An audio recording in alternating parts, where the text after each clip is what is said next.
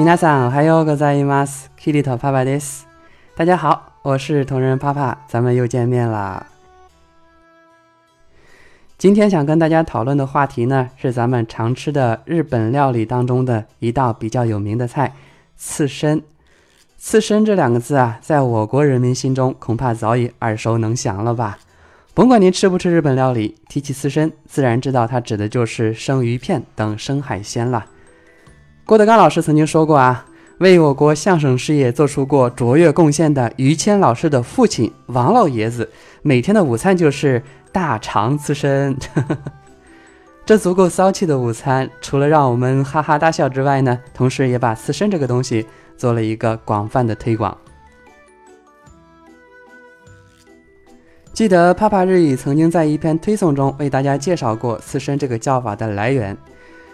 以前日本北海道渔民在供应生鱼片的时候呢，由于去皮后的鱼肉不太好区分种类，所以呢，经常会取一些鱼皮，再用竹签刺在鱼片上，这样就可以方便识别了。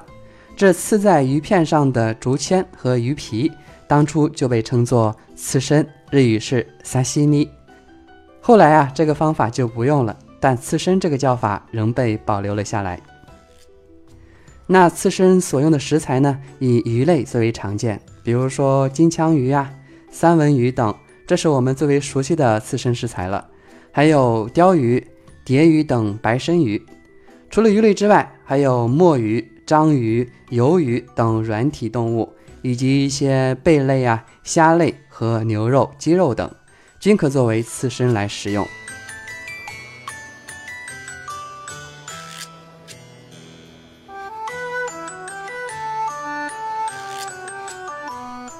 那么刺身这种吃法是不是起源于日本呢？答案是否定的。原来啊，早在我国两千多年前的周朝，就有王公贵族将生鱼片作为款待贵宾的一道美味。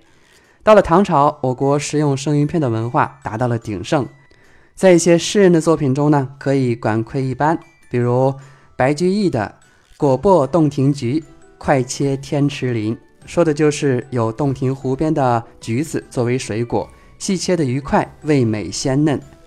贺朝的“玉盘出快鲤，金鼎正烹羊”也是描述的吃生鱼片和羊肉的盛景。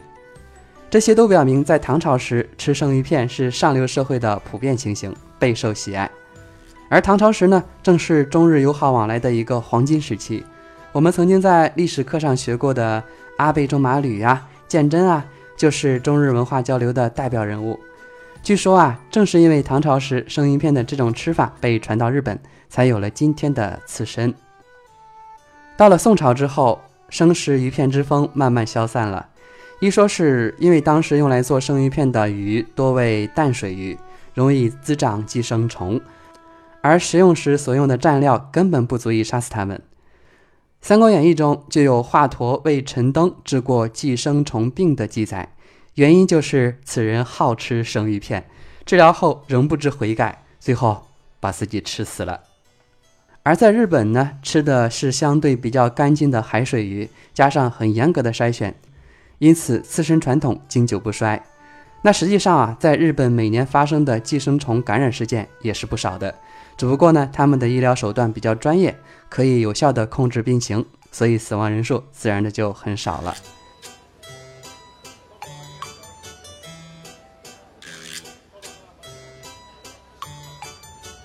好了，本期节目就到此结束了。关注我的订阅号“帕帕日语”，并向后台发送“刺身”两个字，就可以获得本期节目的文字资料。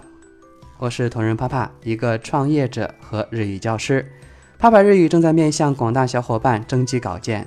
如果您对日本日语、日剧、动漫、综艺、日本文化生活等感兴趣，并愿意写下来，欢迎加我的微信 c s t r papa c s t r papa 投稿给我，我会把你的投稿录制成电台节目或做成公众号推送，分享给几十万的同学。我在这里等你到来。